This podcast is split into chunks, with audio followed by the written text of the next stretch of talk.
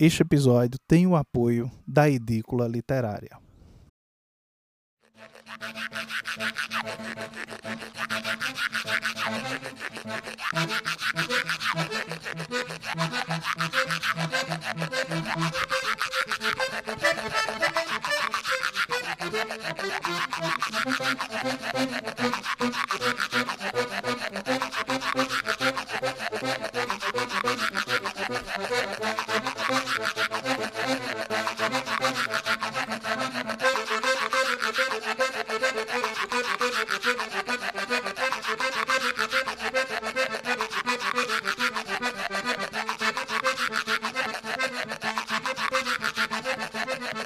Todos e todas, sejam muito bem-vindos a mais um episódio do Lavadeiras do São Francisco. Eu sou Ivano Menezes, estou aqui direto do sertão baiano para conversar sobre como se organiza um livro de contos. Eu sei que tem muita gente que está nos ouvindo que tenta escrever, que quer escrever, que escreve contos, que pensa em fazer um livro e não sabe muito bem como é que organiza, como é que chega a esse resultado final, bonito e acabado. E eu não sou bobo nem nada, trouxe aqui um cara que entende disso, ele é doutor em escrita criativa pela PUC é, do Rio Grande do Sul, ia falar PUC de São Paulo, mas é PUC do Rio Grande do Sul. Tem um livro de contos premiado, indicado a prêmios, muito bem falado.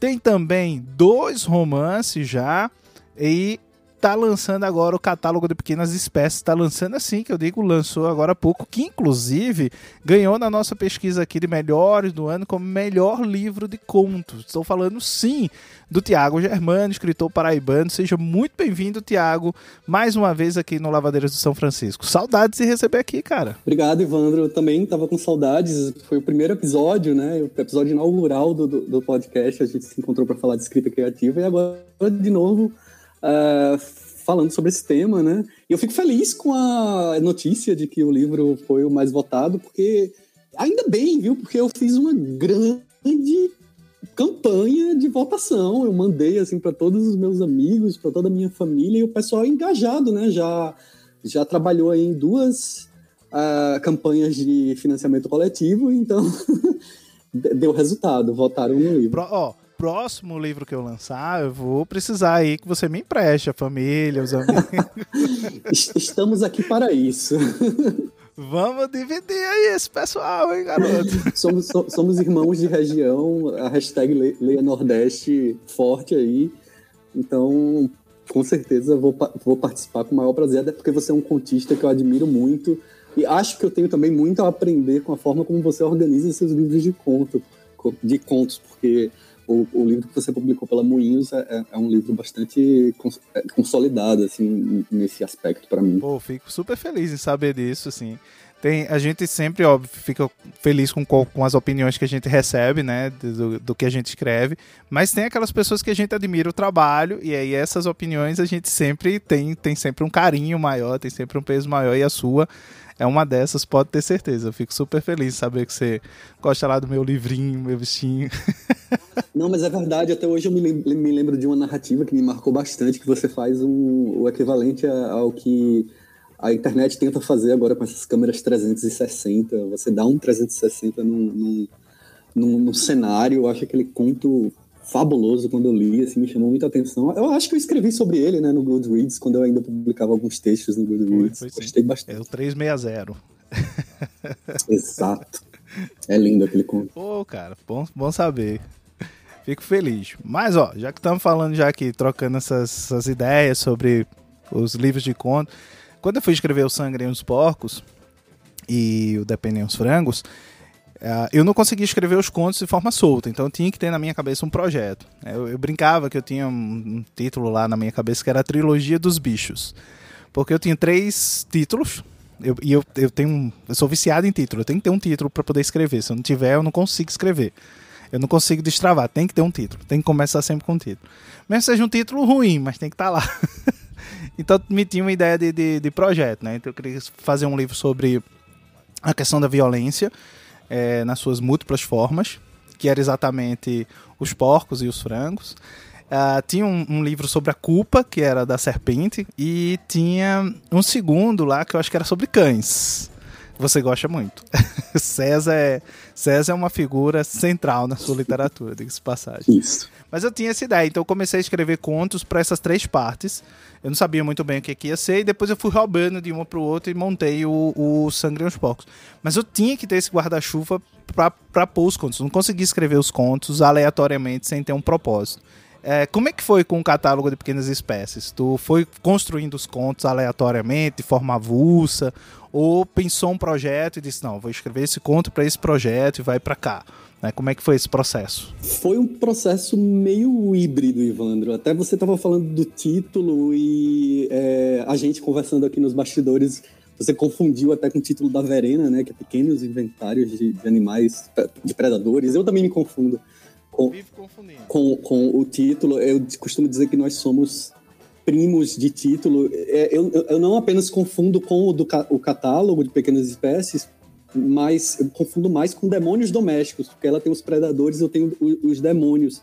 Isso é interessante porque está tendo uma certa tendência agora desses títulos com essa ambição totalizante. Acho que é uma vocação pós-moderna, já que está tudo meio bagunçado hoje na, na, na pós-modernidade. Tem o título da Marista Maciel, enfim.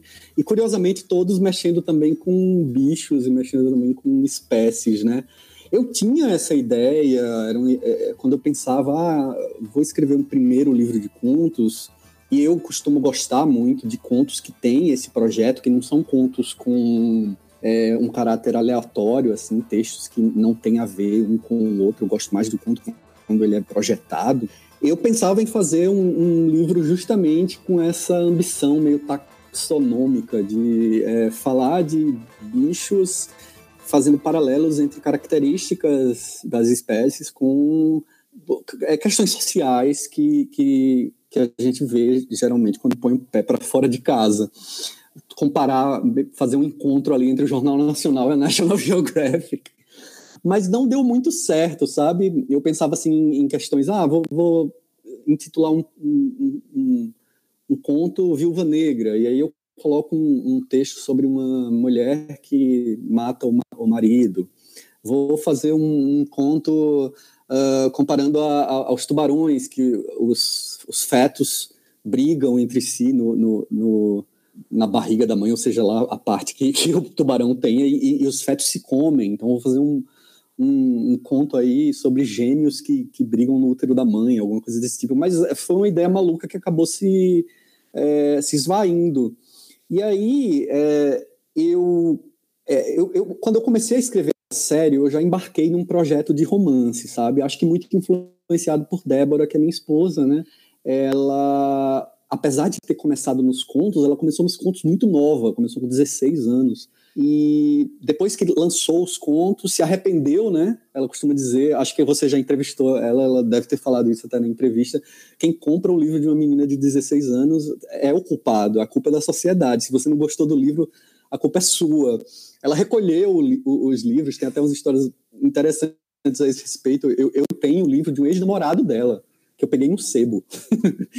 e ela, ela desistiu desse projeto, só voltou aos contos agora, com ogivas que ela está lançando e embarcou no Enquanto Deus Não Está Olhando, que é o romance dela que, que, que fez sucesso, né? ganhou o Prêmio São Paulo, o Prêmio Sesc.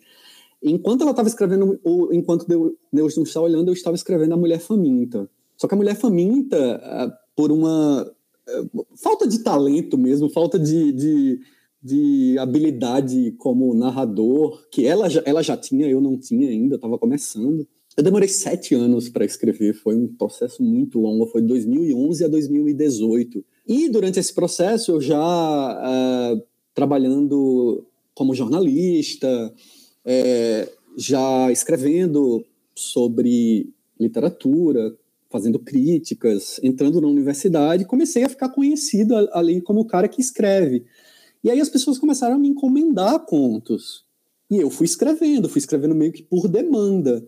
Talvez por ter, é, por ter aquela ambição antiga de escrever um livro assim, os contos, por coincidência, começaram a ter a ver com animais. Tinha um conto sobre calango, um, um outro conto sobre o, o, meu cão, o César, que, como você disse, é um personagem central aqui do nosso convívio, é um, é um personagem que está ali no, no, no catálogo. E ele acabou se, se aproximando do projeto involuntariamente. E aí eu batizei. Mas a ideia inicialmente não era. É, eu não tinha em mente, ah, vou escrever tantos contos com tais temáticas. As temáticas foram surgindo e, por confluência, talvez, por osmose é, temporal, acabou, acabaram é, coincidindo com esse projeto. Mas é interessante, porque quando você estava falando da sua, do seu, da sua maneira de proceder ao escrever, eu fiquei lembrando da crítica genética, né? Que costuma trabalhar uma dialética entre os escritores processuais e os programáticos. O processual ele seria aquele que descobre o, o, o texto no decorrer da escrita, né? O programático é aquele que, que faz um planejamento, de fato. Aqui em casa, por exemplo, eu sou um pouco mais processual que a Débora. A Débora é bem programática, ela tem uma parede aqui que eu chamo a parede do serial killer. Ela coloca fotos dos, desenhos, ela desenha muito bem, coloca desenhos dos, dos, personagens, faz umas ligações assim. Quando você vê, tá ali aquela cena do gênio indomável, sabe? Quando entra no, no quarto dele e tá a janela toda rabiscada. É desse jeito. Mas eu acho que todo, todo escritor tem um pouco dos dois, né? Tem um pouquinho do, do, dos dois. E eu acho que isso, de certa maneira, se reflete um pouco na, nos livros de contos que a gente tem Talvez os livros de contos, que, como eu disse, os textos não têm muito a ver um com o outro, que é talvez mais uma questão de ritmo, o andamento dos, dos contos. E tem gente que nem liga para essa questão de, de ritmo, só enfileira mesmo os contos e coloca em ordem cronológica, por exemplo.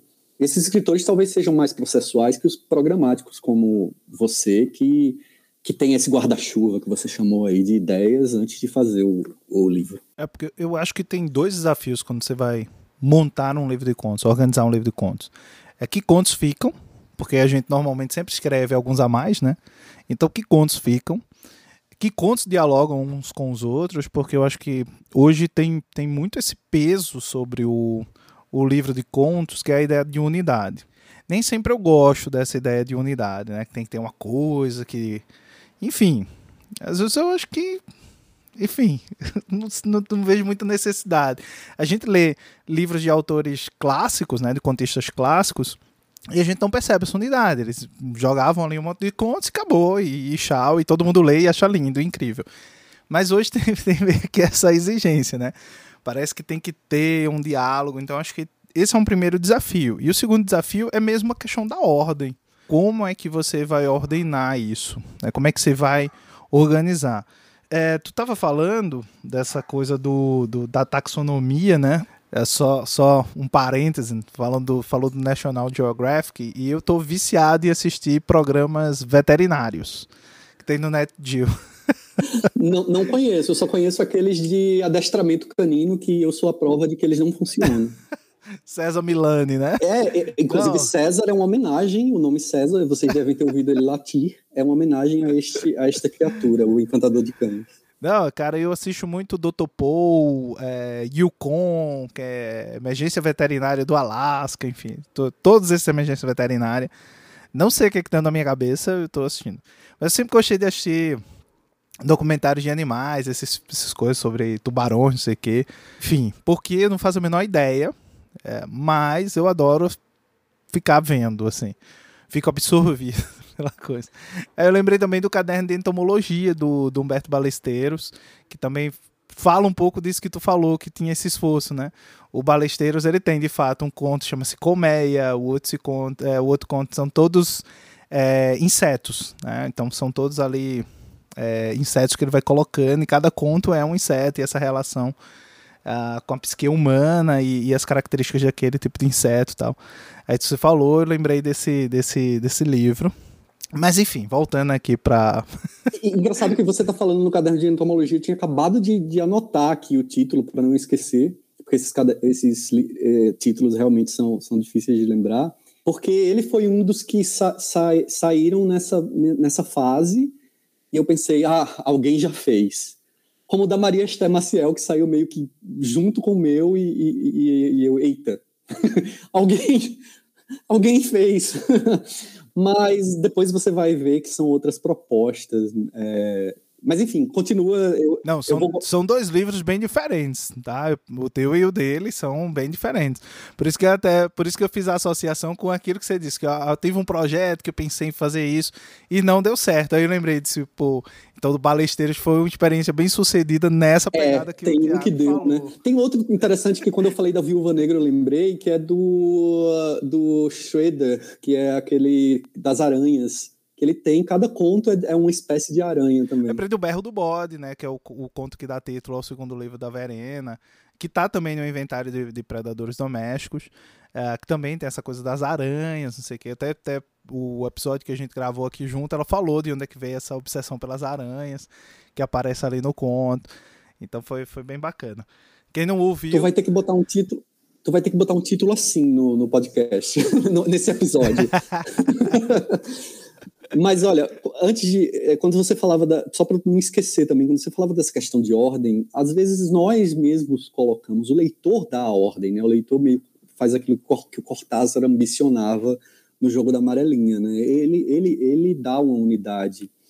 Acho que essa, essa, esse desejo que a gente tem de unidade vem muito da, da predominância do romance no, no, no panorama é, contemporâneo, do prestígio que o romance alcançou e ele como essa supremacia que é, é, ilusória e às vezes me incomoda muito, sabe, Ivandro? Porque os editores colocaram na cabeça que conto não vende e que poesia não vende, o que eu acho que é uma grande balela.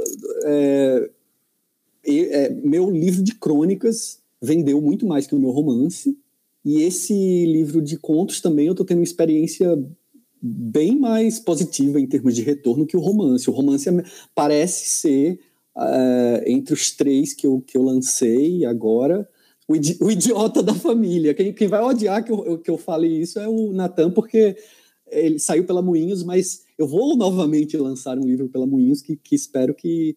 E, e vai ser um romance, eu espero que vire esse jogo. Mas a, a, grande verdade é que parece que é uma, foi uma, uma platitude que algum editor falou e os outros se puseram a, a repetir. Felizmente, alguns editores não pensam assim. O Natan é um deles, publica muita poesia, publica muito conto. É, o Eduardo Sabino é outro também, ele é contista, ele também publica muitos contos. Mas tem, é, é, tem é, livro que, de contos que não coloca sequer na, no índice bibliográfico conto brasileiro, coloca ficções porque parece que colocar conto é, colo é colocar um, uma maldição, um, sei lá, um, um, sortilégio, jogar um sortilégio em, em cima da narrativa. Então, é, são importantes também essas, essas coletâneas sem, sem, sem unidade aparente. A unidade, o, o, se o livro é bom, o leitor vai dar. Ô, Tiago, fiquei aqui pensando, tu acha também assim, eu acho que o conto, vou, vou agora pegar uma, uma frase que eu ouvi da Silvia Naschweng, que é a editora da Mundarel, né? E, e ela falou assim, o conto ele é talvez o, o, um gênero tipicamente, acho que foi ela que falou isso, se não foi Silvia, me perdoe, que o, que o conto é um gênero tipicamente latino-americano, né? É o, gênero, o gênero latino-americano por excelência. É, nenhuma literatura é melhor nos contos do que os, os latinos, né? Me, me desculpe os europeus, os de língua inglesa, mas eu acho que os latinos, incluindo os brasileiros, são muito bons em contos, sabe? E, e então eu acho que esse formato, pelo, pelo que eu já li dos latinos, né, uh, de, de, ter uma unidade, parece vir um pouco disso. Porque você lê os, os, os, livros de língua inglesa, né, de contos e mesmo os europeus, essa ideia de unidade não me parece tão forte. Não é que ela não exista. Ela até existe, mas ela não me parece tão central e tão forte quanto a gente vê entre os latinos. Você pega um livro da, da Alice Munro, por exemplo, por mais que, que ela esteja falando de algumas coisas, mas tem histórias muito díspares umas, umas das outras. Não sei se tu concorda comigo, se estou falando uma grande bobagem. Você conhece literatura mais que eu, pode falar melhor. Eu, eu, não, pelo contrário. Mas isso foi uma. Quando eu estava trabalhando crônica no doutorado, isso era uma questão para mim porque eu fui fazer meu meu estágio doutoral, meu sanduíche, eles chamam de sanduíche, e para mim era um, era um grande mistério isso de doutorado sanduíche. Eu, ah, como é que eu vou entrar nisso? Eu, às vezes parecia tão misterioso que eu achava que no final iam me dar um, um subway, sabe? Tá aqui seu doutorado sanduíche. Para explicar para eles o que é isso, que só tem aqui na, no Brasil, o que é um doutorado sanduíche, era muito complicado. Eu chamava de estágio pós-doutoral. Eu fui fazer lá em Norwich, na Inglaterra, para justamente tentar desmistificar a questão da, da crônica como produto exclusivamente brasileiro, ou para entender por que a crônica se desenvolveu melhor aqui, nos ares tropicais, que, que por lá. Então, mas eu constatei que, de fato, a, a, nós somos mais pródigos na narrativa breve, tanto na crônica quanto no conto. Como você citou a Alice Moon, eu cito a, a, a Berlim, né, que eu acho a Lúcia Berlim assim, uma grande contista, mas, mas também é, é, isso, me parece que as, as narrativas são, são um pouco mais díspares. Eu estou apaixonado, como acho que todo mundo, pelas contistas latinas a, a, atuais, né, cara? É, tá um, tá um, um novo boom, né? Que é, felizmente deixou aquele, aquele outro para trás, sem querer diminuir o, o, o outro, mas eu, eu, sou fã também do Gabriel Garcia Marques. Mas é muito interessante como elas estão conseguindo agora trabalhar questões que. reinventar a latinidade com os contos, né? A gente estava falando do Rinha de Galos aqui, da Ampoeiro, que é maravilhoso. Os, os, os contos da Mariana Henrique. Não aceite caramelos e estranhos, não sei se você já leu, da Andrea Jeff Tanovic, que é espetacular Sim, também. Sim, li nessa mesma leva. Elas são fantásticas e acho que o Brasil também está tá seguindo por esse caminho, investindo muito em, em, em gêneros como o horror, por exemplo. Eu tenho uma colega, a Irka Barrios, que é fascinada por esse universo ela vai trabalhar isso agora no doutorado também. Ela não só trabalha na carreira dela como, como contista, mas também como intelectual, como pensadora da, da literatura, a questão do feminino no, no horror. Acho que elas estão mostrando isso na prática, isso que você falou, assim, por que nós somos tão pródigos na, na narrativa breve.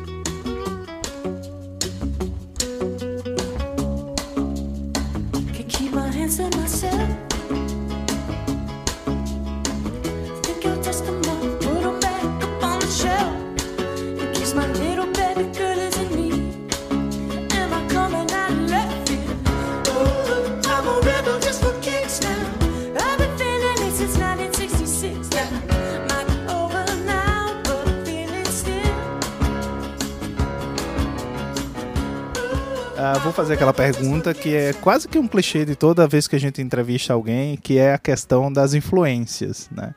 Você citou aí a Lúcia Berlim, que eu sei que você gosta pra caramba. É, como é que tu processa essas influências? Eu não sei, não sei no teu caso, porque, por exemplo, para mim, cada coisa que eu vou escrevendo, eu tenho influências muito mapeadas. Né? Por exemplo, é, quando eu fui escrever o Sangrem, eu tinha muito na cabeça um ensaio, não era nem um livro, mas era um ensaio do Graciliano Ramos é, sobre as lavadeiras do Rio São Francisco.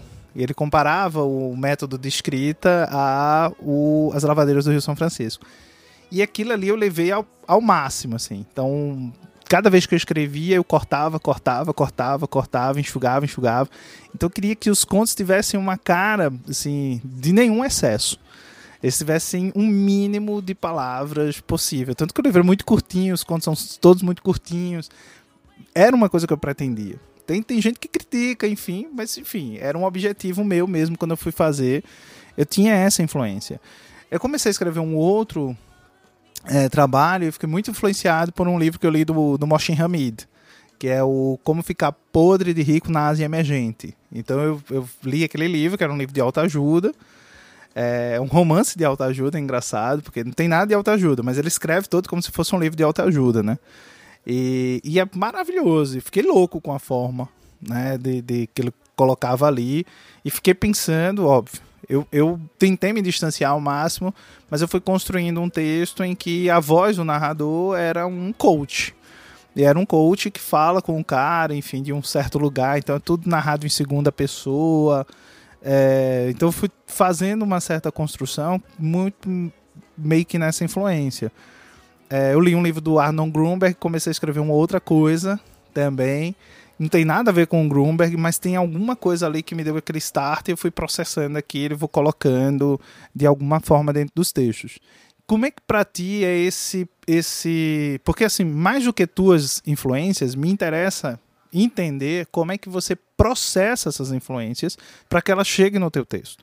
Não é uma coisa de você emular alguém, porque eu também já vi isso. Existem autores que emulam outros autores. E assim, é bom. Talvez depois que você descobre quem ele está emulando, perde um pouco a graça. Mas é bom, né? Funciona, tal, não sei o quê. Então eu queria saber de ti, como é que é esse processar dessas, dessas influências? Porque eu conheço gente, inclusive, que não lê nada durante o momento que ele está escrevendo, né? E tem gente que lê e gosta, enfim. Como é que é essa relação com essas influências? Como é que você consegue processar isso e, e se apropriar disso para que soe seu dentro do texto? Não sei se consigo entender a maluquice aqui. Sim, sim, perfeito. Ótima pergunta. É, o, o Roberto Menezes, que é um amigo da gente, ele diz que não gosta de ler muito enquanto está escrevendo. Mas ele pode ter mudado de ideia também e, e, vai brigar comigo por ter dito isso. Eu, pelo contrário, eu acho que nesse caso nosso nosso processo se aproxima. É, eu sempre tenho em mente um, um, livro que eu gostaria de escrever uh, de um outro autor, de uma outra autora, quando vou, vou escrever meus livros. No caso específico do conto, acho que isso não aconteceu porque, como eu te disse, teve esse, essa questão circunstancial de, de ter muitos contos que foram encomendados e eu acho que o que deu essa unidade para ele foi muito mais. Se for para falar de algo de outro autor, seriam as, as epígrafes, talvez. Ele é dividido em duas partes: tem a epígrafe do, que é uma conversa entre as duas inteligências artificiais do Google, é, que chamam, se, chamam, se chamavam Vladimir e eles homenagearam os personagens lá do, do Brecht, né? E, ou do Be, Be, eu tenho essa, essa vergonha também, eu sempre confundo Brecht com Beckett, é péssimo. Mas eu tenho essas, essas coisas. E a do Carlos Drummond de Andrade, de um poema dele, que é a epígrafe da segunda parte.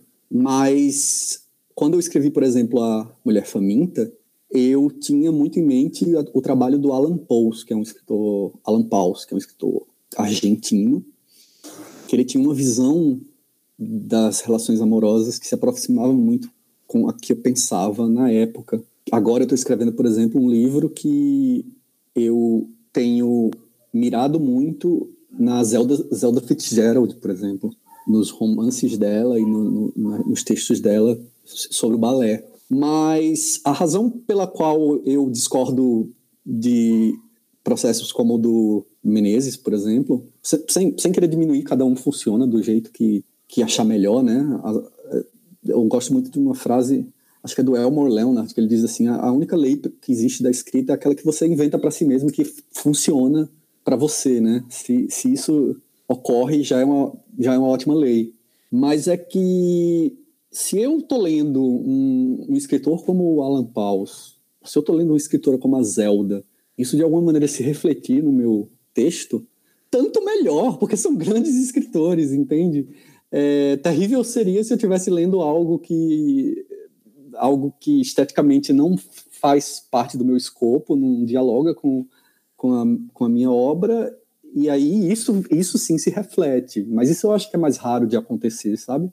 É, os, os, livros que geralmente eu não gosto, eu, eu sigo lendo, eu leio do início ao fim, porque eu acho que eles me ensinam alguma coisa até por contraste, sabe? Eu preciso deles para afirmar aquilo que eu, aquilo que me torna o escritor que eu gostaria de ser, sabe?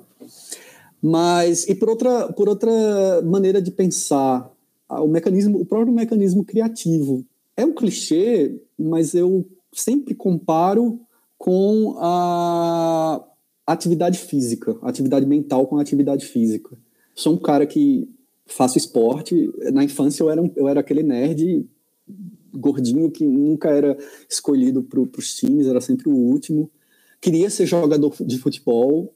Era 1994, o Brasil tinha acabado de ganhar a Copa. É, eu era fã de Bebeto. Escrevi carta para ele, para a CBF. E queria ser jogador de futebol, mas era um perna de pau. E isso trouxe uma frustração enorme para mim. Nessa época eu comecei a ler quadrinhos. Eu acho que eu canalizei toda essa frustração para esse lado criativo. Nessa época eu desenhava muito e fazia as minhas histórias em quadrinho. Acho que ali, eu, ali é, é, onde nasce o escritor, sabe? Então eu, eu faço essa comparação. Hoje eu corro, eu sou maratonista, posso dizer que corri uma maratona, corri em 5 horas e meia, mas corri. é, é, um feito para mim. Jogo tênis, então eu estou sempre fazendo comparativos entre a técnica literária e a técnica no esporte, enfim. E aí eu acho que o mecanismo da o mecanismo criativo ele tem muito a ver com a, a biomecânica, a forma como o seu corpo se comporta em estresse, sabe? Porque quando a gente está criando, a gente está estressando a mente, né? Por exemplo, se você malha, se você quer hipertrofiar um músculo, o que é que você faz? Você tem que primeiro romper as fibras musculares, depois dar um tempo de descanso para elas se reconstruírem. A forma como eu, eu, eu rompo as, os meus neurônios é lendo. Eu faço isso lendo, leio o máximo possível, eu me encharco de literatura, de, de boa literatura, para depois, no, na, no período de descanso, é, eu processar isso tudo e tentar é, filtrar isso no texto. Não sei exatamente como se processa, como, como eu faço essa apropriação.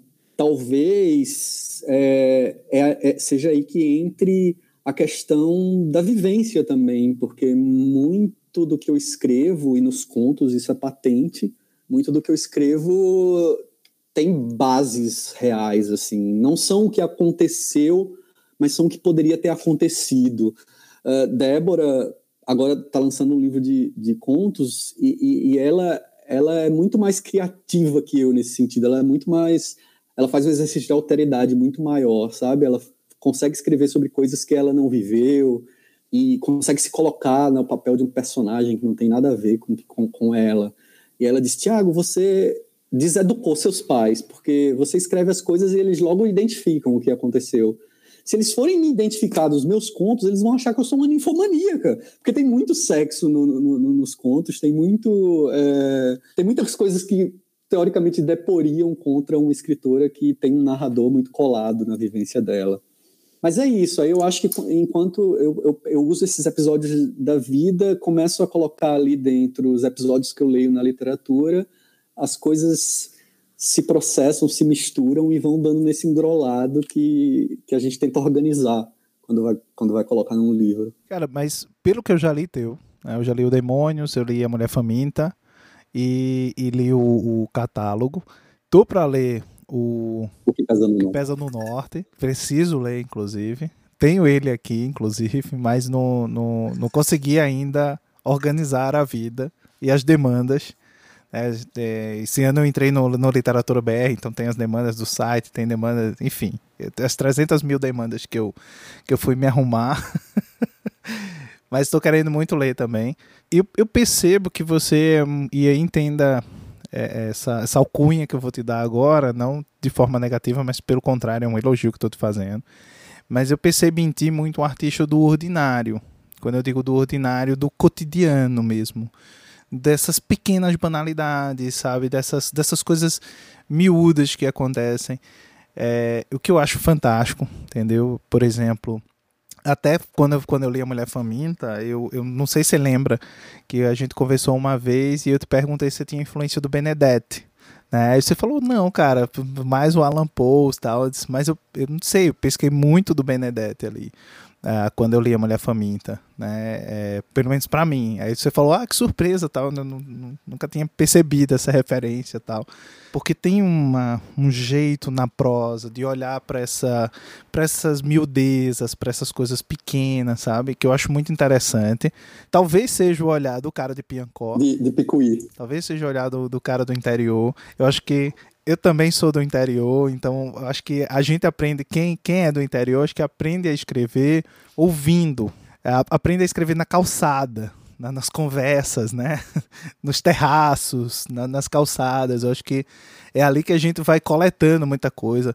Então eu acho que, que tem esse olhar que eu percebo teu na, no teu trabalho, sabe? Desse de, de olhar para essas coisas pequenas, né? E aí se confunde muito. E eu achei muito isso também na estrutura dos contos não só do, do catálogo César, que saiu no, na, na, na, do Quiroga, que é um conto teu que eu gosto muito, acho super divertido tal. Tem muito essa, esse olhar. Então, acho que você pega coisas que são profundas, que são relevantes, mas consegue encaixar isso no, no, no aspecto desse aspecto mais comum, né? mais, mais da vida que, que acontece ali e que passa ao largo. Então não é uma coisa do aconteceu extraordinário, sabe? Explodiu o bueiro e aí, enfim, choveu cocô na rua e tu vai escrever sobre isso. Não é bem isso. Eu acho que você escreve muito mais sobre os outros dias que o bueiro não explodiu e que não choveu cocô na rua do que sobre o dia que choveu cocô na rua, entendeu? Então tem muito dessa, dessa, dessa inversão. Uh, desse olhar que eu acho fantástico, entendeu? E, e eu achei muito no, no que os contos é, eles, eles dialogam muito com essa com esse ponto da crônica e diferem muito deles, porque ele não é uma crônica ampliada, é um conto, você consegue perceber a estrutura de conto, mas tem esse tom, sabe? É, que esse tom da crônica, que esse tom que ao mesmo tempo você vai indo, vai indo com muita leveza, e lá na frente você para e, e quando você para, que você termina, que você olha assim, que você pensa, você diz, caramba, mas tinha essa porrada ali, sabe? Tinha esse. Uhum. Assim, eu apanhei e não vi, entendeu? sabe, sabe aquele dia que você chega, você vai pra festa, chega em casa roxo, e você não sabe de onde é que veio o roxo? Pronto, mais ou menos a experiência de ler teus contos. Sabe? É um negócio que você passa e você não percebe, você só percebe depois que tomou uma porrada. Você diz, caramba, tal. E, e, aí você volta e você fica pensando, sabe? E ao mesmo tempo, eu acho que também tem uma, uma coisa tua, que é uma coisa de ser também direto.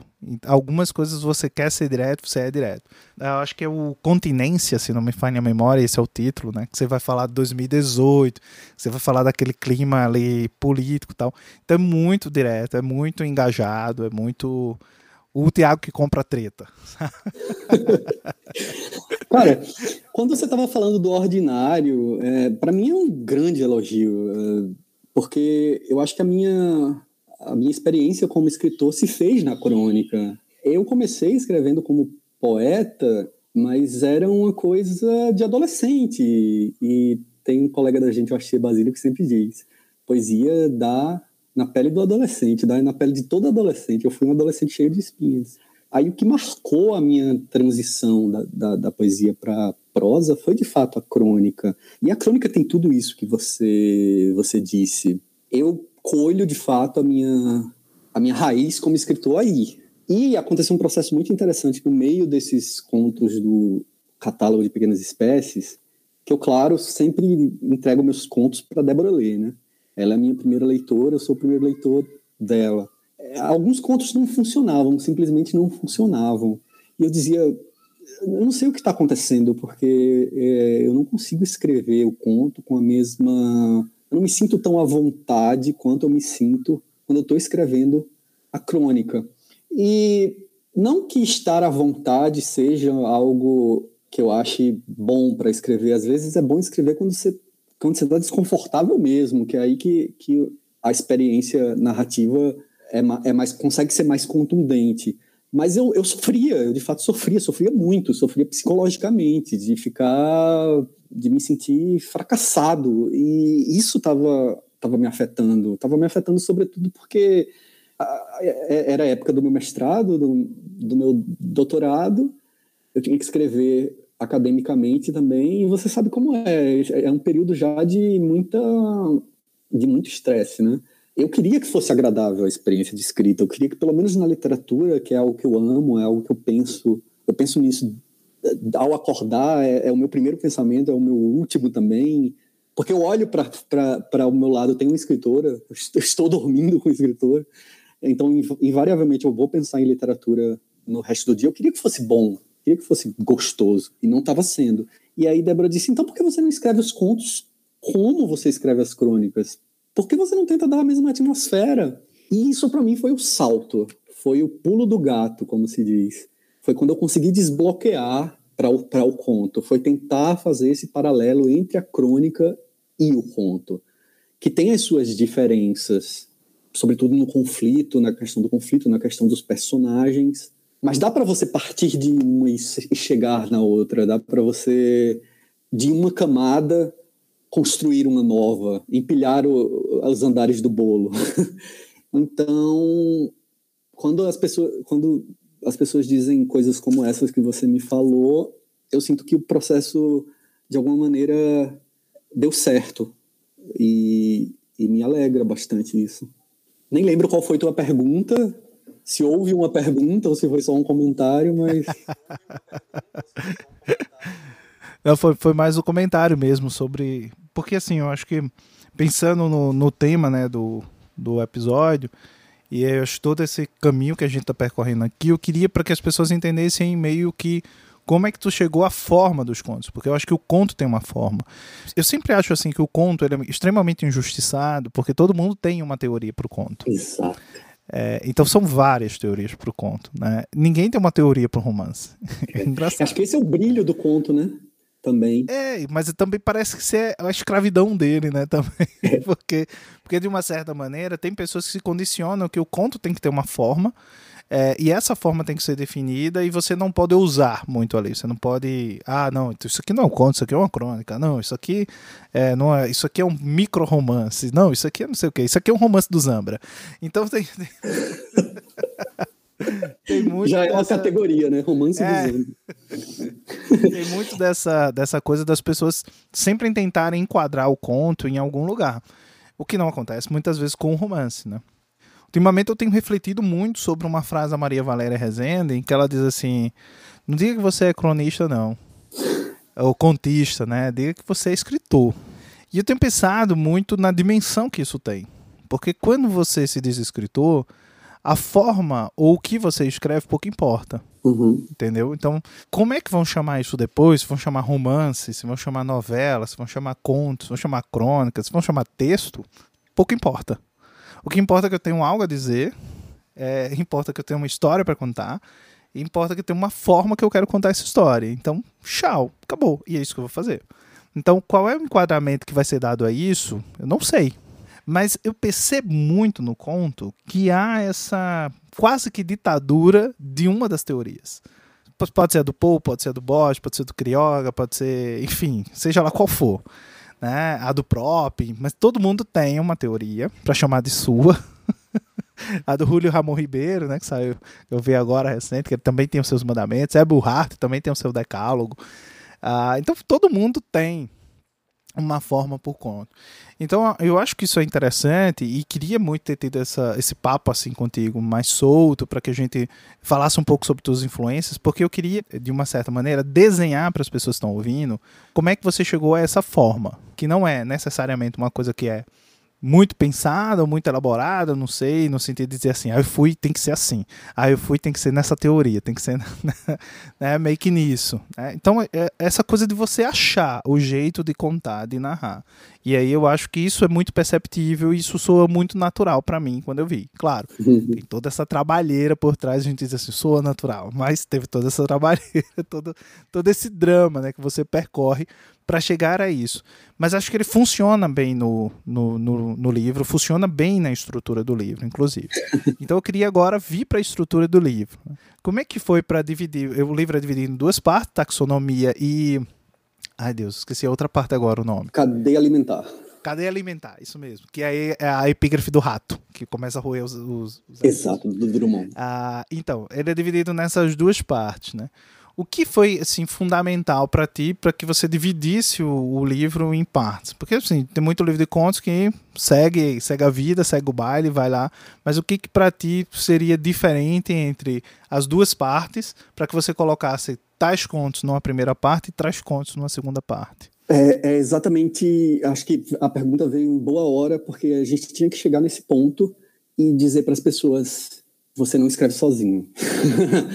a, a, a literatura é um ofício solitário só quando você está diante da página em branco do Word, nem assim, porque hoje eu, por exemplo, escrevo muito googlando. Eu estava falando dessa questão de escrever, escrever sobre aquilo que você conhece, escrever sobre aquilo que você não conhece, comparando o meu jeito de escrever com o jeito de Débora. Isso para mim foi, um pouco traumático no decorrer do meu da minha trajetória assim como escritor, porque bom, eu sou um homem cis, branco, heterossexual, enfim, todas essas coisas e é, é, é um fardo, é, é, é, sabe, eu não, não quero é, me acomodar nessa nesse nessa ótica.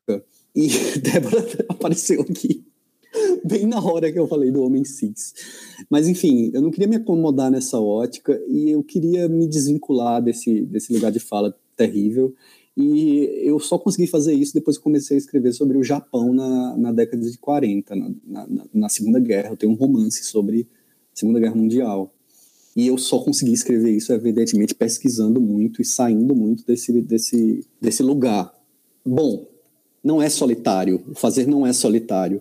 Eu só consegui chegar a essa estrutura que você mencionou justamente por conta de um trabalho de pós-produção que não estava mais nas minhas mãos, sabe? Que foi algo que passou pela leitura dela, foi bom até ela ter aparecido, de Débora, que foi a, primeira leitura desses contos, e pelo meu editor, o Eduardo Sabino. A, a gente, eu, eu, não sei como é que você se sente, Ivandro, mas eu me sinto muito burro com relação à minha própria obra, sabe? Com relação a, a, a avaliar o potencial que ela, que ela tem junto a, aos leitores. Eu acho que você acaba ficando muito viciado no processo de escrita. Às vezes já aconteceu de eu perder um conto, por exemplo, e eu voltar a escrevê-lo e, e, e, perceber que eu tinha decorado todo o conto. Isso me surpreendeu bastante.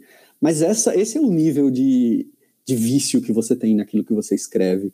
Então chega um momento que você não consegue olhar com, com outros olhos. E eles me trouxeram esse outro olhar. Teve conto que eu pensei em deixar de fora, por exemplo, Le Grand Circus Moscou, que era um conto que eu achava que tinha um tom ali de humor que talvez não coubesse muito onde ele estava, que era um dos contos mais longos, era um conto que já tinha sido conhecido em uma outra coletânea.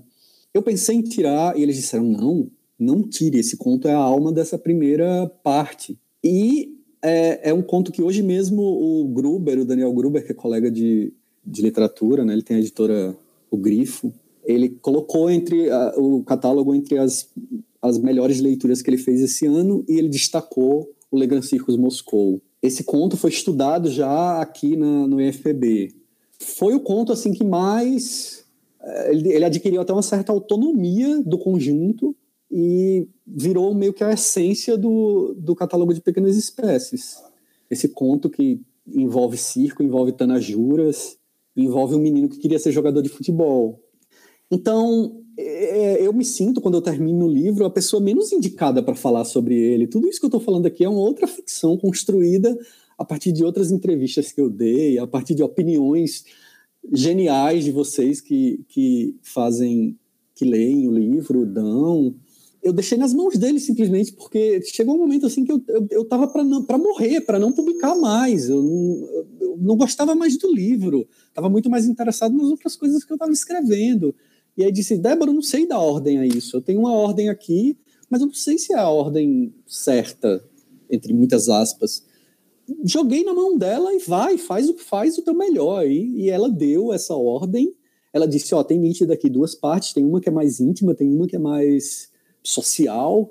Dividiu e eu pedi a mesma coisa para o Eduardo Sabino. Curiosamente, o Eduardo Sabino, a ordem que o Eduardo Sabino deu era quase idêntica à de Débora, teve ligeiras modificações que eu, batendo o pé, assim, fiz e que talvez hoje eu nem fizesse mais, porque tô vendo que eles pensam essa, essa questão muito melhor do que eu. E acabei acatando tudo como um, um burro de carga obediente, um animal obediente.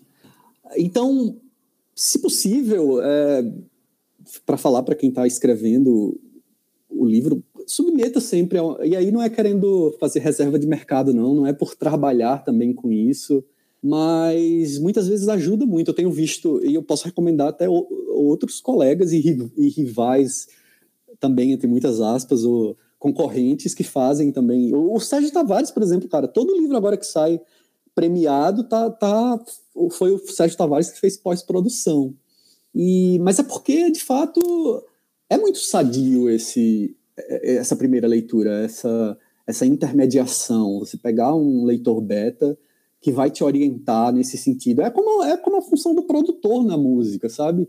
Pet Sounds do Beach Boys não é o que é só por conta dos Beach Boys, só porque o, o, o Brian Love, o, o, o, Brian Wilson, os caras eram geniais. É, é porque tem um trabalho de produção aí. Você vai ver o, o Get Back lá dos Beatles, a série, você vê porque o Get Back, porque que o, o álbum, o Abbey Road, Let It Be, tem, tem caras também que, que mixam, que...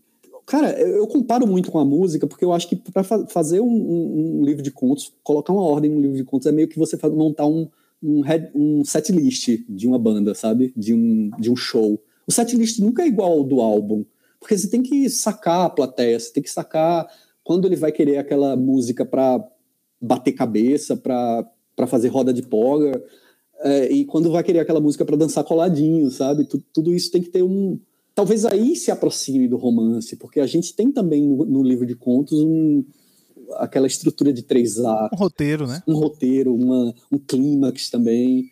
Você citou aí, para mim, o clímax do, do, do, do, livro é esse conto Continência.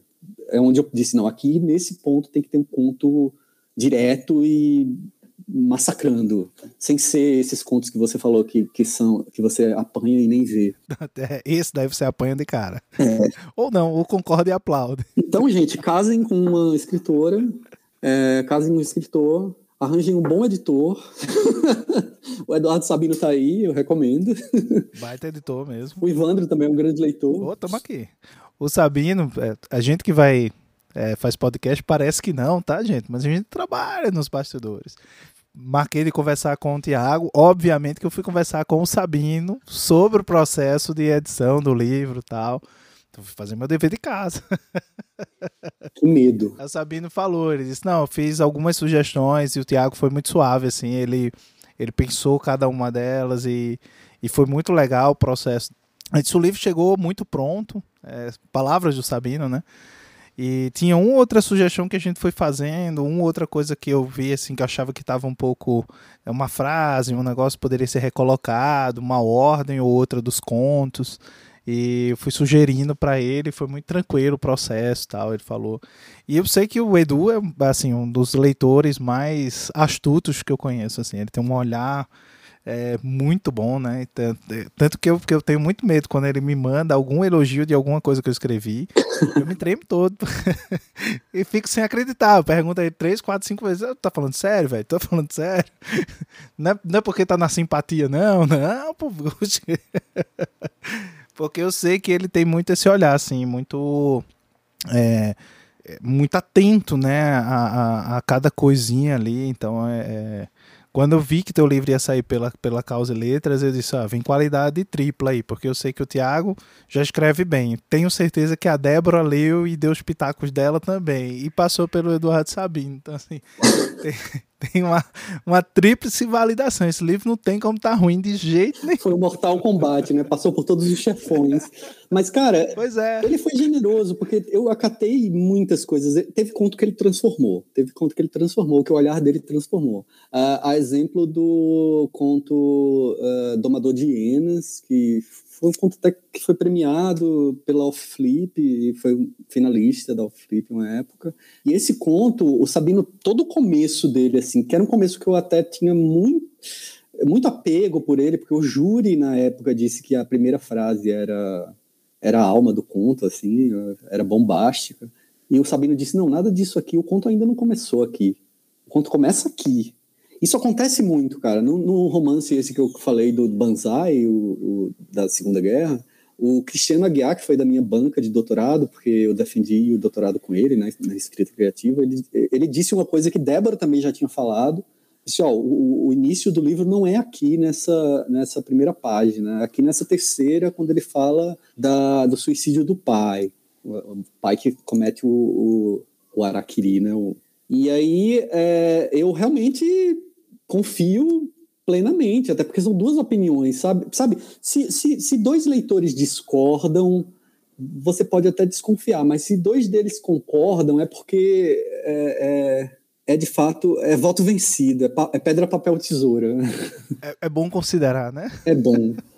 eu não sei, tu, tu falando nisso, é, eu criei uma coisa para mim, que eu não sei se, se isso também funciona contigo, se você também faz, que é uma coisa assim, sempre que eu vou escrever qualquer coisa, se eu vou escrever um conto, por exemplo, eu penso a parte que eu preciso saber, que eu preciso contar para mim, e a parte que o leitor precisa saber.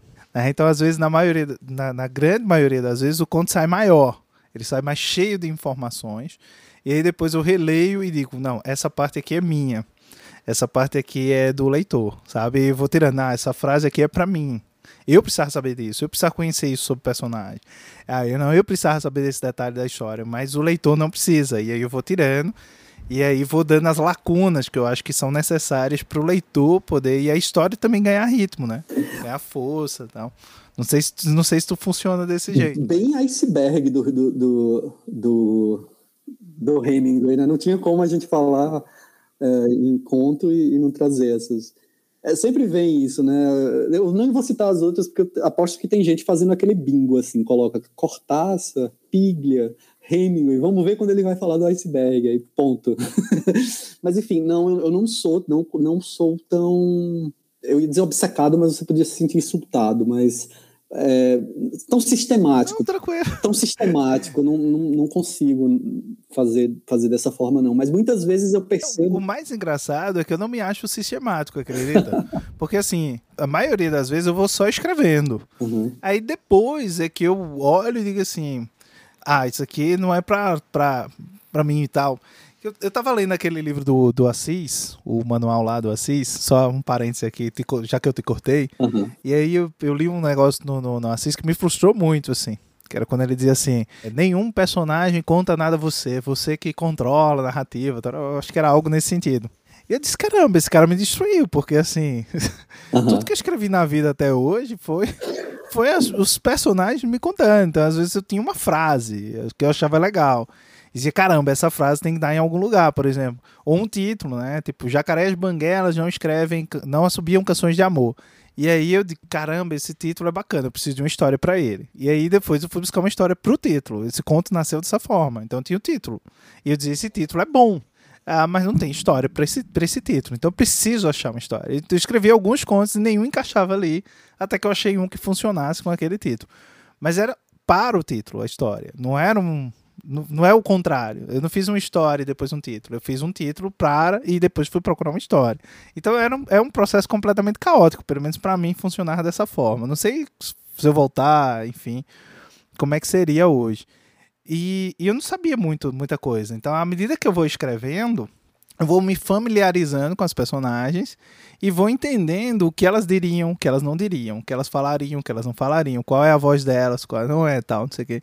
E era um negócio assim. Aí por isso tu falou assim, sistemático. Eu disse, nossa, eu tenho que confessar que seria uma fraude aceitar ser chamado de sistemático, porque eu sou completamente calmo. Cara, eu adoro. Você me fez lembrar a história, uma história do Jorge Amado e Zé Legatay, também um casal, um casal de escritores, e, e, e eles falando no almoço, Jorge armado assim, extremamente angustiado, e ela, o que que tá acontecendo, Jorge? O que, que que tá acontecendo? Não, porque o personagem aqui começou a se meter com essa personagem, eles estão tendo um romance. Aí a Zélia falou: E você tem lá a ver com a, com a vida dos outros, rapaz? Continua escrevendo.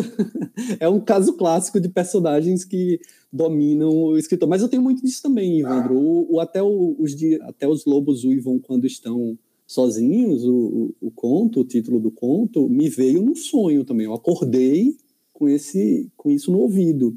E aí eu comecei a explorar o título para tentar é, descobrir a história que existia nele. E, e o conto não me satisfez, eu estou escrevendo agora um romance em cima dele, para você ter uma ideia. Então, muitas vezes há, há, há, aspectos da criação que, de fato, escapam, né, a gente, não tem como acho que é, é, é, é, inevitável, mas eu nem sei o que, que a gente estava falando. Eu lembro que eu tinha alguma coisa que eu ia te falar sobre o tópico anterior e, e a gente acabou se desviando. Pô. mas o papo tá tão bom que a gente acaba, enfim. Eu tava falando que sobre ser sistemático, não era tão sistemático. Ah, tá? me lembrei agora. É, é a questão de que quando a gente. De, eu não sou tão sistemático quanto você, de fato, não coloco ali topicalizado que o leitor precisa saber e o que eu preciso saber, mas eu percebo claramente quando escrevo um parágrafo que esse parágrafo ele foi meramente exploratório, sabe? Ou um diálogo que ele está simplesmente conduzindo a narrativa de uma forma que estaria melhor é, colocado se fosse uma narração. Então, acho que é, essa perspicácia a gente também vai adquirindo. Você perceber quando você dá o mergulho e aquele mergulho não está valendo ainda, não é a hora da apneia, você está só explorando o território, né? conhecendo o campo. O, o jogador de futebol, para fazer uma outra comparação com os esportes, ele não sempre vai lá antes e faz o, o teste do gramado, né? não lembro como é que se chama, mas enfim, você vai sempre lá, sente a grama, bate uma bolinha e ver como é que está a condição, né? Se o, o tá mais encharcado, tem isso com o, o, tênis também, né? Você, é, ah, vou jogar numa, numa superfície de grama, então vou colocar um, um outro tênis diferente, a bola é diferente. Você faz esse, esse, esse exame prévio, né? E é muito bom quando isso acontece escrevendo. Uh, eu tenho algumas dificuldades com alguns. Eu faço leitura crítica né, e tenho muitas dificuldades com escritor que é, se apega com aquilo que escreve e não percebe que aquele parágrafo que ele escreveu, na verdade, é algo que ele escreveu para ele, não foi algo que ele escreveu para o leitor. Não interessa o leitor. É tanto melhor quando o leitor não sabe o que está ali, né? quando isso fica no, nas entrelinhas. E às vezes, por mais que você se sofistique como narrador, algumas coisas acabam te escapando. É, e isso eu senti com o Eduardo Sabino. Ele dizia: olha, aqui o, o, o conto terminou aqui. Esse outro parágrafo é gordura. É, eu adoro uma metáfora que é da, da bola quicando. É, você está jogando vôlei, você deu a cortada, a bola sai quicando. Quando você escreve demais, você está escrevendo sobre a bola quicando. O ponto já aconteceu. O que interessa para o ponto é quando a bola bateu ali no chão. Então o resto é bola quicando, deixa para deixa trás. E, cara, tem tantos contos que são. Tem um outro conto que eu adoro, que eu li recentemente, da Rosana Vinenbar, que é um conto que está nesse livro dele, dela agora, do, do Relato de Vidas Anônimas, né? E é um conto sobre um, um cara que vai num velório e, e sussurra uma coisa no ouvido do morto, que felizmente a Rosana não diz o que é. E, e ela vai do início ao fim do conto sem dizer o que é. E você termina o conto sem dizer o que é. Se ela dissesse o que é, ela arruinaria o conto. O conto é lindo e é belíssimo por conta disso. É grande, é um dos melhores contos que eu li, li nos últimos tempos. É, e ela não diz o que é. Tem escritor que, que diz. E isso acaba estragando a experiência. Então, a gente tem que saber discernir quando quando está escrevendo coisas para nós e, e, e, quando tá valendo, quando aquilo, aquilo pode aquilo dá unidade pro, pro, pro conto. É, escrever esse jogo de, de revelar e esconder, né? Você revela umas coisas, você esconde outras. Porque eu acho que, que tem uma parceria. Até quando você falou assim que. Eu, eu discordo é, muito quando, quando as pessoas dizem que escrever é uma atividade solitária, né? Uhum. E sempre que eu reflito sobre isso, eu digo, ah, nunca é uma atividade solitária. Porque mesmo quando você está sozinho, só você e a, e a folha em branco, mas tem uma quase que uma espécie de vamos dizer assim de, de, de, fantasmas né de escritores de leituras de conversas de filmes de, de, de, influências de vivências que vão te atravessando então você nunca está só porque você é permeado por todas essas vozes né? e todas essas vozes de alguma forma elas, elas reverberam em você e talvez aquilo que você escreva seja não, nada mais nada menos do que um eco dessa, dessas muitas vozes. E aí isso se torna algo reconhecível. Então eu, eu acho que, que, que escrever, pelo menos para mim, é esse exercício, sabe? De traduzir essas muitas vozes e de dar a elas uma, um sentido, um significado, né? Mas você nunca está só, entendeu? De uma certa forma você nunca está só. Você não está só no processo de escrita, você não está só no, no, no pós-processo e você não tá só depois que o livro tá feito. Porque depois que o livro tá feito, ele não é mais teu. Ele só tem teu nome na capa, mas ele não é mais teu. Entendeu? Ele é uma apropriação de quem lê. Cada leitor vai atribuir novos significados, novos sentidos. Por isso que eu acho que essas lacunas elas são muito importantes de, de serem colocadas. E aí eu acho que esse também é um outro ponto sagaz no teu livro, Tiago, é, que é exatamente o, o fato dele está muito próximo desse aspecto da crônica, e a crônica normalmente é um texto que te entrega muito, Eu acho que ela tem essa característica de entregar muito, porque ela é feita, ela é um texto que é feito de passagem, né? Não é um texto que é feito para ficar definitivo, né? É, quando eu digo definitivo, entenda. Normalmente a gente lê crônicas no jornal, então é uma coisa que é assim, do dia a dia, né? As pessoas estão ali no trânsito e leem as crônicas, né? Então ela, ela tem, parece que, esse caráter de ser algo que, que te diverte, né? Que te entretém.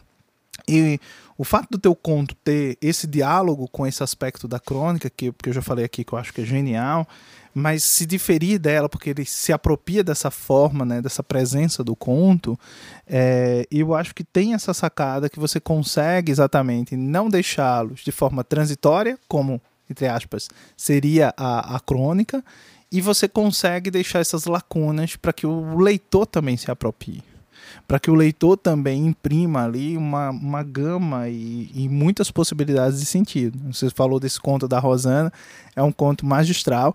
Eu acho bonito, inclusive, porque ele. E aí eu vou falar agora exatamente desse processo de apropriação, me apropriando do texto dela, né? uh, eu me lembro da primeira vez que eu fui, que eu vi um morto. Então, meu pai, quando eu nasci, meu pai tinha 68 anos, e então ele, ele já tinha câncer, há uns anos, e ele dizia, ó, oh, vou morrer. Então eu, eu cresci, os, os 16 anos que eu vivi com ele, eu cresci muito sob a iminência da morte. É, sob, sempre esperando que um dia eu chegar em casa e ele ia estar morto. E aí ele me levou ali com uns 5, 6 anos para ver um amigo que tinha morrido. E eu, eu me lembro de todos os detalhes. É, é incrível. Porque eu me lembro daquelas fotos, tem aquelas fotos retratos que o pessoal pinta, né? Sim. Que, que é muito comum no, no, no, aqui no Nordeste, né? Então eu lembro do, do, do, retrato, eu lembro da cor da parede, eu lembro do, da parede caiada que era pintada com cal, eu lembro do caixão, eu lembro da, da temperatura do morto, que meu pai disse, toque nele, eu toquei e tal. Então, quando eu li esse conto do, da, da Rosana, é engraçado, essa memória me veio muito forte, sabe? Essa, essa lembrança essa sensação, essa coisa, sabe, da, da morte, do mistério, do segredo que vai fluindo, rondando, essa coisa do mistério, isso me veio muito forte. Eu acho que isso tem uma coisa da. que eu acho que essa outra parte da literatura que eu acho que é a mais bonita de todas, que é essa outra ponta, né? Que é o quanto o leitor agrega ao que ele lê, o quanto é, isso starta neles memórias, sentimentos, sensações, né? Que, que são muito revigorantes. E eu, eu percebi muito isso no, no, no teu livro, que era tanto essa crônica desse momento louco que a gente vive, sabe? Principalmente na segunda parte a gente sente muito isso, esse olhar para fora mas na primeira parte a gente tem muito essa sensação de que é esse mesmo tempo louco, só que, uhum. sabe, dentro de, do confinamento, sabe, dentro desses espaços menores, sabe, dentro do espaço da casa, dentro dessas outras relações, né? Então, isso eu, ach, eu achei que, que foi uma coisa fantástica, assim. Eu, eu consegui muito me identificar à medida que eu ia lendo com os, com os textos, com, com os contos, porque eu conseguia reconhecer neles elementos cotidianos, sabe? Elementos é, é, de, de, revolta, de tensão. Isso, isso, isso é muito bom, sabe? Eu acho que, inclusive, aí sim, eu vou, vou pegar agora um gancho de uma coisa que você falou da Débora, né? Que você disse que a, a Débora falou que você facilita muito para os seus pais, porque eles vão reconhecendo tudo. De uma certa maneira, também isso é engraçado. A gente percebe muito a tua presença também no, no nos contos, assim. Por mais que a gente saiba, não é Tiago, mas a gente vai percebendo elementos, assim, de, de acho da, do modo como tu fala, eu acho da, da, da, maneira como você se demonstra incomodado com as coisas ao teu redor, sabe? É, é muito engraçado isso, sabe? É, eu acho que teu texto tem essa coisa muito gostosa, que ao mesmo tempo ele oferece uma outra experiência, mas ao mesmo tempo ele oferece uma espécie de proximidade. Eu acho que causado um pouco a gente que, que, que, conhece você, né? Que tem alguma, alguma proximidade, né? talvez o leitor que não te conheça ou que não te acompanhe, talvez não perceba isso, mas a gente acho que tá, tá, tá mais próximo, troca uma ideia, que conversa. Acho que a gente percebe muito disso, assim, também. E, e todos esses elementos, cara, eu acho muito bom, porque eu acho que consegue congregar é, coisas que são muito ricas na experiência do texto, na experiência do leitor, enfim. É, é um livro que eu, que eu curti muito. Acho que ele tem, que fora a campanha que você fez, óbvio, né?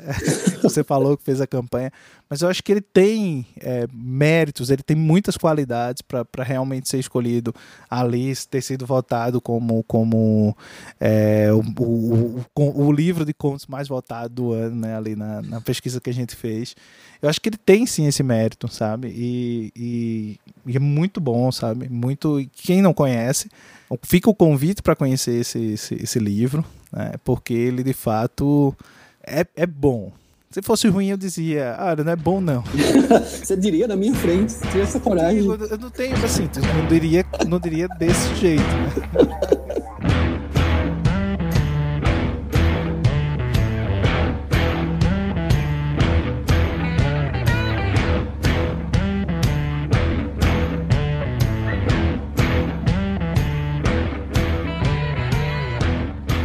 Mas ó, enquanto você estava falando, eu fiquei pensando que todo escritor é uma casa mal assombrada, né?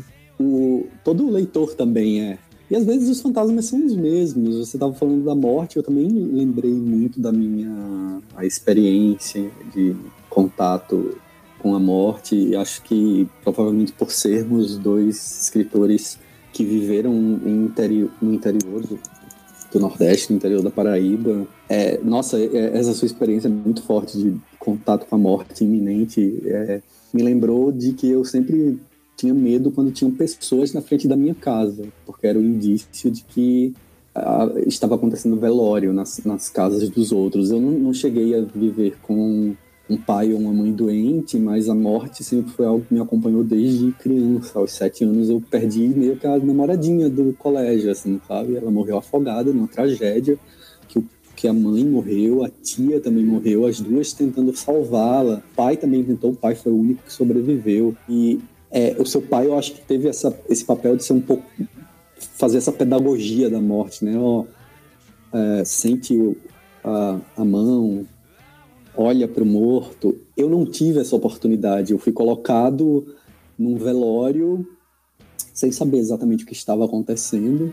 A minha primeira experiência de alteridade na morte foi olhar para o caixão, ver essa coleguinha com o uniforme do colégio e olhar para mim, notar que eu também estava com o uniforme e pensar, podia ser eu. É, me lembra muito o que o Tolstói escreve no, na Morte de Ivan Illich, né? Aquele alívio repentino que dá aquela mistura de trágica de, de felicidade, porque não é você, mas também de muita é, muito pesar e que para mim foi traduzido no final disso tudo, que a gente voltou do, do velório e minha mãe me deu uma garrafa de Coca-Cola. E era raro na minha infância a gente beber Coca-Cola durante a semana. Então, a morte para mim sempre vai ter o gosto dessa Coca-Cola que eu tomei depois desse velório. E para mim a, a, literatura, já que eu não tive essa pedagogia no, com os meus pais. Ninguém consegue, no fundo, nem seu pai deve ter conseguido tirar de você a experiência de que sempre que acontece uma morte parece que está acontecendo pela primeira vez, né? É, e isso acontece também na literatura. Sempre que a gente está lendo um conto, parece que a gente está lendo o primeiro conto da nossa vida, quando é um bom conto, né? Para mim, a literatura tem também essa função pedagógica. Ela ensina você um pouco a morrer, o Eco dizia que a grande filosofia é aquela que ensina você a morrer. Para mim também, a grande literatura é aquela que ensina você, você a morrer. E por contraste, a viver, a viver nesse mundo. Então, todas as nossas experiências são coletivas e a, a, a, escrita também, também vai ser, também vai se encharcar dessas histórias que eu contei e das, das histórias que o leitor vivenciou. É, é tudo sempre uma via de mão dupla, né? É sempre uma troca e é o que vai construindo o texto que o Barthes já dizia, que é esse tecido, essa grande co com, colcha de retalhos que a gente está construindo desde o momento que é, se colocou ali em volta do, da, do fogo e começou a contar histórias sobre os nossos antepassados, né?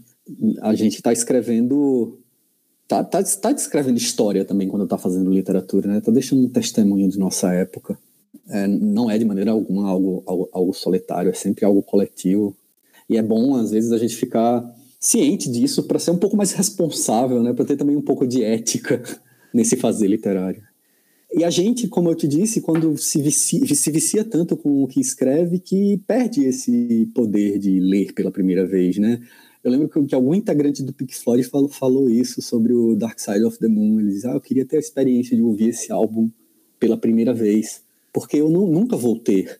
Quando eu ouvir o Dark Side of the Moon do início ao fim, eu vou lembrar das sessões de gravação, eu vou lembrar do processo de criação.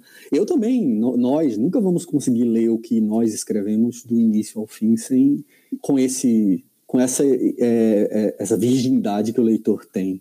Então por isso é bom se cercar de bons leitores também para pescar um pouquinho disso. Até para lembrar o que tem de bom ali, né? Porque às vezes a gente esquece, a gente olha muito Nossa. o nosso texto a partir de uma, de uma perspectiva muito crítica, né? Sim. A gente vai dormir se achando gênio e acorda no outro dia. O que é que eu fiz com ressaca moral? Teve uma hora que tu falou aí, e aí eu lembrei de um livro que, que eu li que me impactou muito como leitor. E que de uma certa forma mudou um pouco a minha vida, assim como leitor, na minha perspectiva, porque até então eu, eu, nunca tinha me deparado com livros da literatura contemporânea, que é a minha favorita ever, né? E, eu lia muitos livros que estavam na biblioteca do meu pai, muitos clássicos ali, abandonava muitos deles, inclusive, porque achava chato, abandonava. É, eu, eu costumo dizer que minha adolescência foi de ler livros pelas, pelas metades, né? Porque eu começava a ler, aí chegava num trecho que eu dizia, não, é ruim, aí ele largava. Enfim, mas eu ia lendo pedaços de coisas. Até que eu me deparei com esse livro, que é o As Pessoas dos Livros, que é o quarto romance da Fernanda Young. E, e é muito engraçado porque ele narra, ele começa com a frustração de uma escritora em que ela mandou o livro dela para o editor, ela já escreveu um novo livro e o editor ainda está com outro livro para lançar. Né? Então ela vai falando dessa frustração. Porque antes mesmo do livro lançar, ela já não gosta mais do, do livro, porque ela acha que o livro já, já não tá bom. Que bom tá aquele que ela tá ali na gaveta e que o editor se recusa a, a meio que receber, né? Então tem, tem. Eu lembro muito dessa sensação de frustração que do começo do livro. E, e é engraçado, porque eu, eu me deparei um pouco com isso no processo do sangue, né? Quando finalmente a gente fechou tudo, que foi pro Natan, que eu já não podia mexer mais em nada. E quando o livro saiu, já tinha esse sabor amargo. De, mas eu podia ter feito aquilo melhor, eu podia ter escrito aquela frase melhor. Mas, Ivandro, eu acho que isso é um mecanismo de defesa. Uma, é, é isso que garante a nossa sobrevivência como artistas longevos. Porque senão a gente escreveria só um, um livro tem que haver esse, esse sadio desinteresse de pensar, de, re, de rejeitar o primeiro romance, muita gente que eu conheço odeia o primeiro romance, porque você tem que sempre pensar que aquilo que você está fazendo agora está redefinindo os seus rumos como artista, senão você não termina. Senão você se contenta já com aquilo que tem, e, e é aquilo, né? Nem sempre a gente trabalha confortavelmente, a gente tem que sempre estar tá descontente, isso é a condição, é assim que a gente põe o nosso universo em crise e consegue entregar algo novo para fazer emergir é, alguma ordem do caos que é a nossa cabeça, para usar aí o termo da editora caos mesmo. Take me out tonight. Tiago, queria te agradecer muitíssimo por, por esse bate-papo. Eu acho que foi bem bacana, eu acho que a gente conseguiu, enfim, o, o, nosso propósito. Acho que não tem fórmula mágica também, né? De como você organizar um livro. Acho que tem muito do feeling, tem muito de você entender o processo de entender os contos que você escreveu ali. Mas eu acho que, que a, o papo que a gente bateu aqui ficou de forma muito preciosa para as pessoas pensarem, né? principalmente quem está querendo um, um, um, livro de contos, quem está querendo fazer um livro de contos, quem está querendo escrever um livro de contos, ter esse processo. E eu, eu acho que tem tudo isso, sabe? Tem a coisa de você confiar no teu feeling, tem a coisa de você desconfiar do seu feeling, né? desconfiar de pessoas muito próximas que só vão te elogiar e, e talvez procurar algumas pessoas mais experientes para ler teus contos, para olhar, para eu acho que isso diminui, inclusive, um pouco da angústia que a gente sente, né? Ter essa partilha.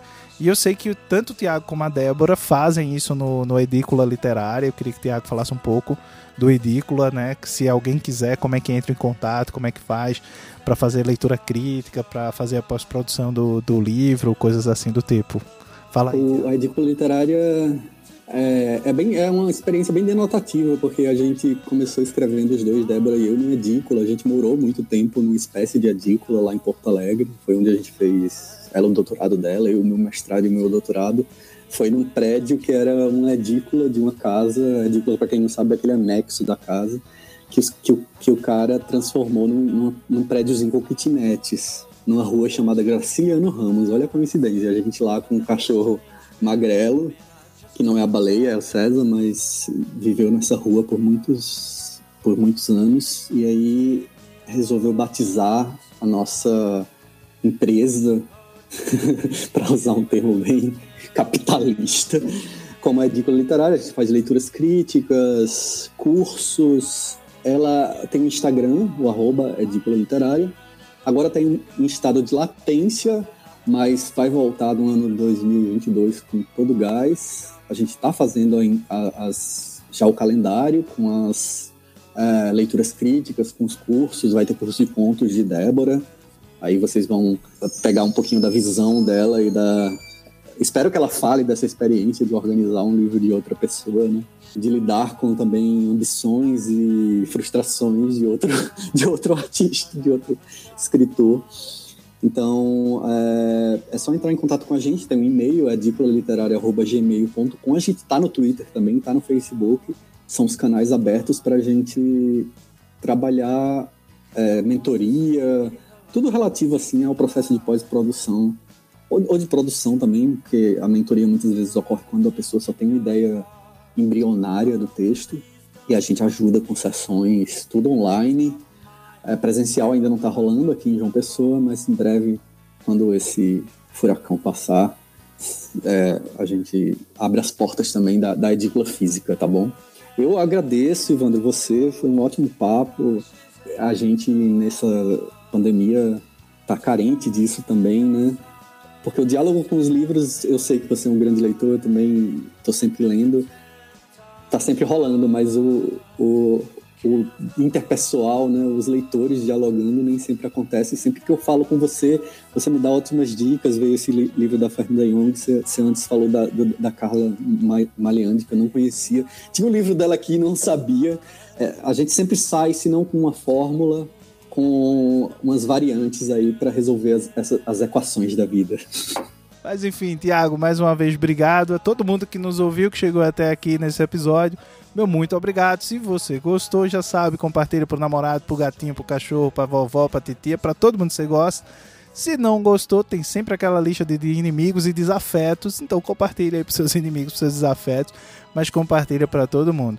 Já sabem, o Lavadeiras do São Francisco está lá no Instagram com arroba lavadeirassf. Segue também o Thiago Germano, eu acho que é arroba tdgermano, se não estou enganado, é isso aí. Edícula Literária, arroba Edícula Literária também lá no Instagram. Você pode seguir, pode estar tá acompanhando. E também o arroba Cause Letras, que é a editora do Tiago, Catálogo de Pequenas Espécies. Está aí disponível, né, Tiago? Tanto no, no site da Amazon, no site da editora.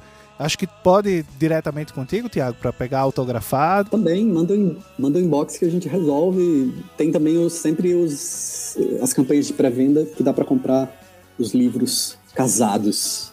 Maravilha. E você pode inclusive comprar ogivas da Débora Ferraz também juntos. Olha aí, vai os dois juntos, dois autografados. Essa é a literal venda casada. Isso, dois, dois livraços, ogivas, inclusive o Edu me provocou, ele me mostrou só um pedacinho do conto. Ele foi, foi bater o papo com a Débora, né? E eles, não, vou te mandar um. Olha o comecinho desse conto. Eu digo, cara, pô, manda o resto do conto. Eu acho que é um conto que tem um título de uma música do The Smiths. There's a light that never goes out. Isso, é ótimo. É o segundo e, conto. Nossa, eu fiquei pirado no começo do conto. Mas o Edu foi sacando, só me mostrou o primeiro parágrafo, não me mostrou mais nada. Tô super curioso para conhecer o Ogivas também. Tá? Então, gente, um abração. Tiago, valeu. Um abraço. Beijo grande. Até a próxima. Tchau, tchau.